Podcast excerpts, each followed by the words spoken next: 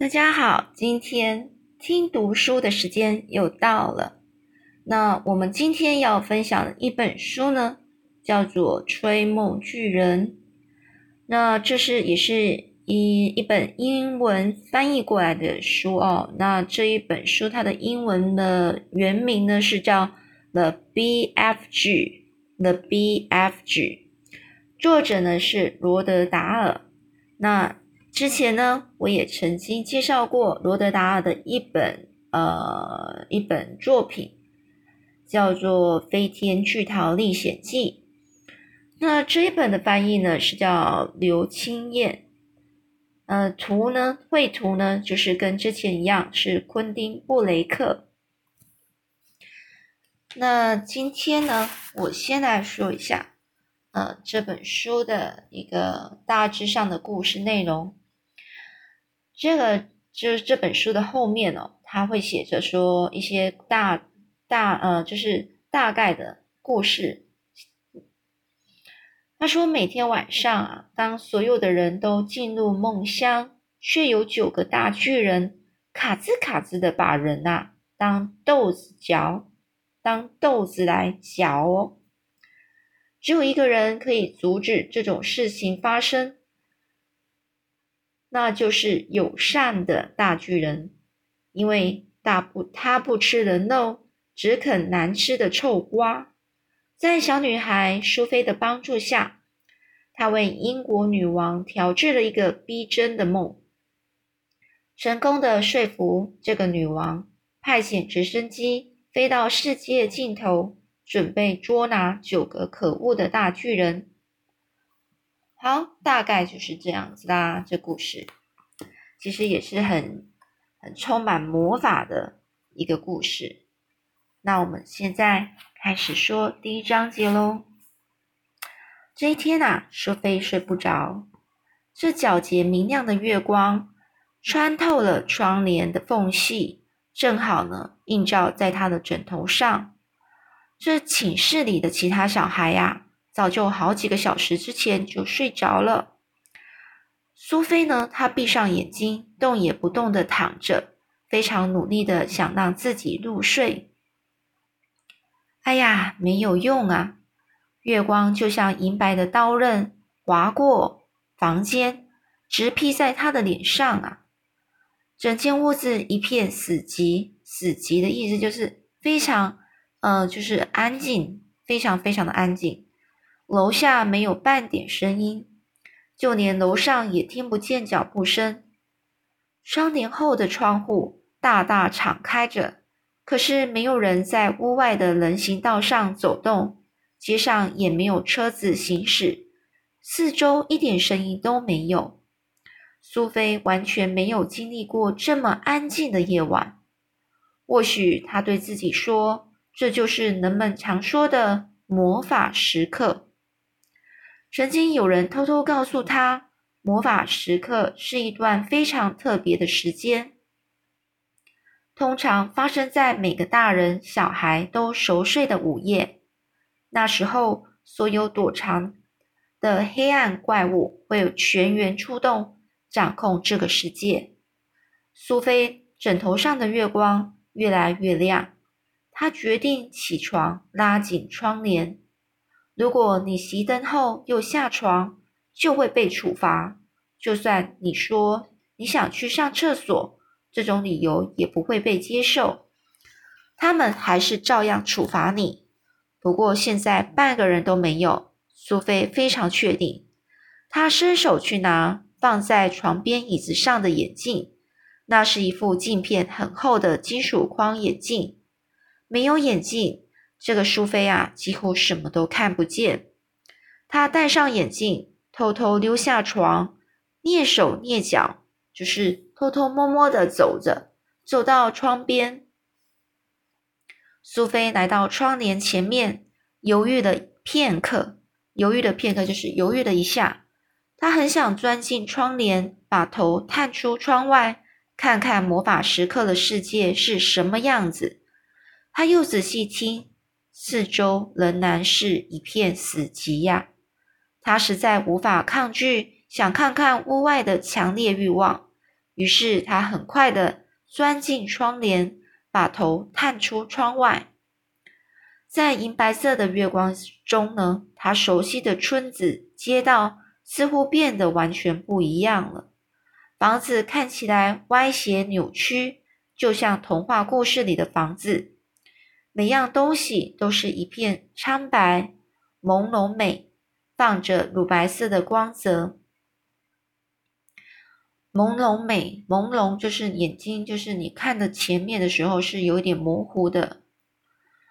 所以苏菲呢，她现在看见美马路对面南斯太太的商店，村里的居民都去那里买纽扣、毛线和松紧带。商店看起来也是模模糊糊，有点就是晦暗不明。晦暗不明就是有点暗暗的，看不看的不不是很清楚，不太真实。苏菲呢，就把视线沿着街道望向更远的地方。突然，她呆住了。有个东西从街道的另一边走过来，黑黑的东西，黑黑高高的东西，黑黑高高又瘦瘦的东西。他是谁呢？他看起来不像人类，不可能是。它的高度足足有最高的人类的四倍呀！它的头甚至比二楼的窗户还要高。苏菲这时候张开嘴巴想要尖叫，却怎么也发不出声音呐。她的喉咙就像自己的身体一样，惊吓的完全僵住了。僵住就是呆住了。现在一定就是魔法时刻。那个高大、瘦瘦、黑黑的东西。朝着苏菲过来了，他一直非常贴近街道对面的房子，隐藏在没有月光的阴暗处。他一步一步走来，越来越靠近，有时走得很快，有时停住，然后继续向前，再停下脚步。他到底在做什么啊？啊哈！苏菲现在可以看清楚是怎么回事了。他在街道上的每间房间、每个房子前停下来，从楼上的窗户向里面去偷看、窥看、窥探、窥探，就是有偷看看进去里面。事实上啊，他必须弯着身子才能朝楼上的窗户看进去，因为他啊实在是太高了。他停下来窥探，接着一步就是。移动的脚步，就继续到下一间房子，再停下来看，就这样持续走过一整条街。他现在已经非常接近，苏菲可以看得更清楚了。苏菲她定睛仔细看，觉得这个黑黑高高的这个东西看起来似乎有人的模样，但很显然的、很明显的又不是人啊。却绝对是人模人样，或许是巨人啊！这时候，苏菲凝神注视，就是非常专心的注视着笼罩着这朦胧月光的街道。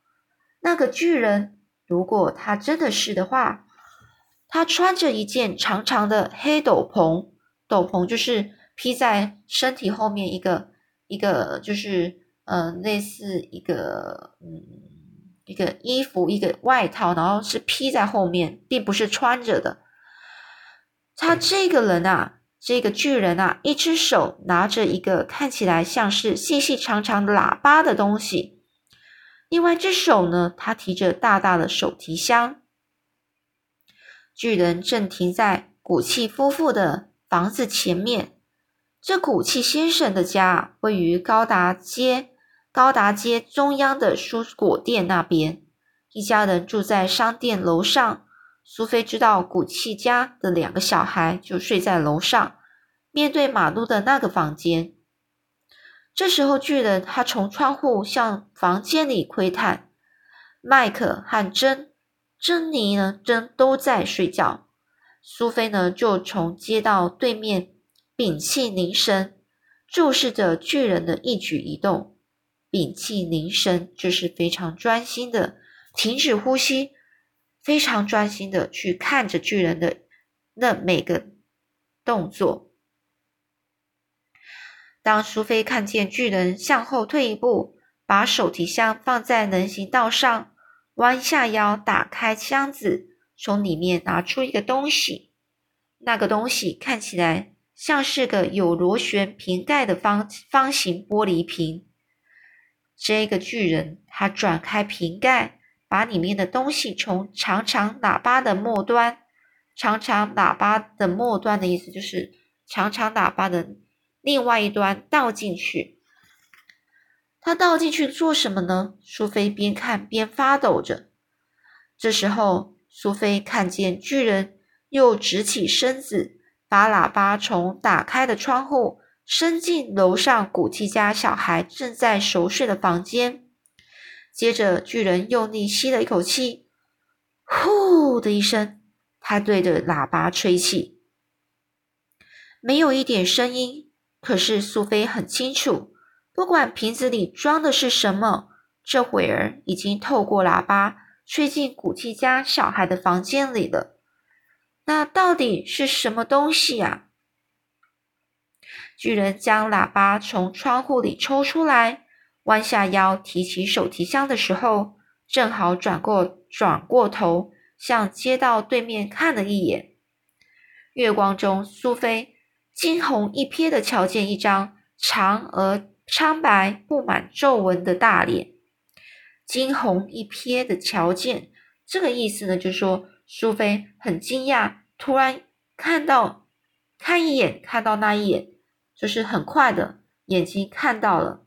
看到了什么呢？是一张非常脸长长的、很苍白又全部都是长满皱纹的大脸，耳朵呢非常的巨大，鼻子就像刀一样的尖锐，他的鼻梁上有一双闪闪发亮的眼睛，那双眼睛直挺挺的看着苏菲，直挺挺的的意思就是说，直接很直接的看着苏菲。而且非常冷冷的冰，冷冷冷冰冰的。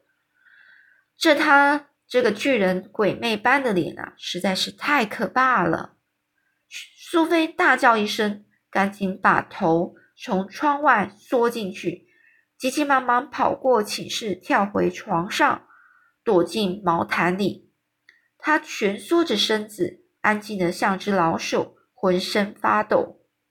蜷缩着身子就是。他把身体整个缩在一个，变成一个小的一团，然后安静的发抖，就像一只老鼠一样的发抖着。好啦，今天我们这个追梦巨人先讲到这里，我们下次再说喽。